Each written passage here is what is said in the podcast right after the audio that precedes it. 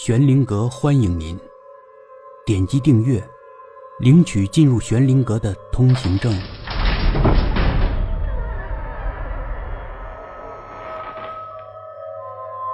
皮皮与狐仙第二集。有一天，走在河上的大桥上，看见那儿聚集了一群人。皮皮喜欢热闹，使劲的往人群里挤，刘太太也只好跟着往里挤。一个二十岁左右的女孩，已经翻到了栏杆外侧，搂着栏杆，痛哭流涕。有一个警察在劝说她，也不怎么有用。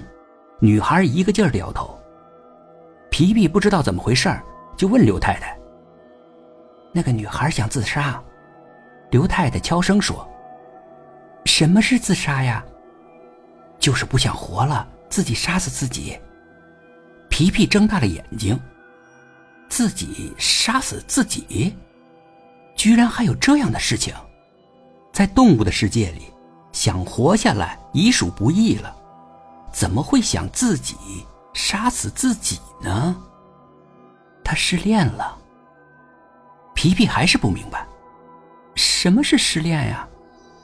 刘太太苦笑。反正他就是不高兴了。不高兴也不能自己搞死自己呀。后来，又来了一个女人，好像是那个女孩的妈妈。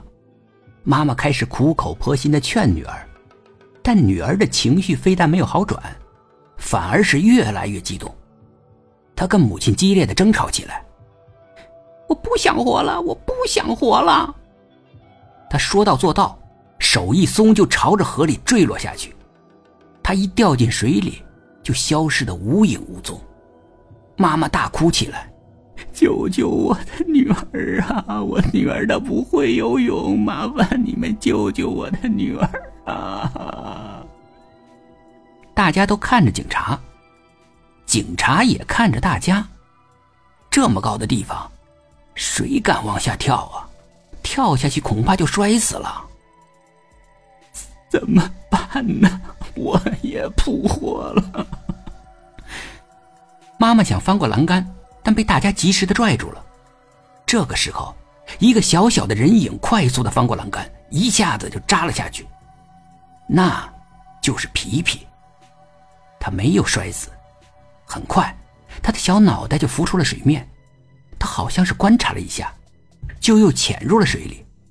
过了好久都没有反应，刘太太就要哭出声了。终于，水面上才有了一些动静。先是那个女孩的一头长发露了出来，皮皮的小脑袋也随后露了出来。他让女孩翻了个身，这样女孩子的鼻子、嘴就露在了水面上。女孩一动不动，不知道是晕过去了还是淹死了，反正一动不动。皮皮拖着女孩的脑袋向岸边游，游了一段时间。女孩有了反应，她吐出来几大口水，然后就开始不老实了，开始翻腾。她压住皮皮的肩膀，想竭力多呼吸几口空气。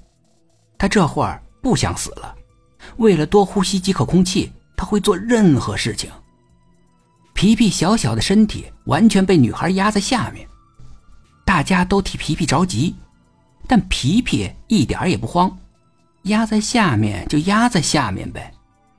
他的小小的身体还是驮着女孩向岸边靠近。本集故事播讲完毕，更多精彩的故事，欢迎到天空之城的主页收听。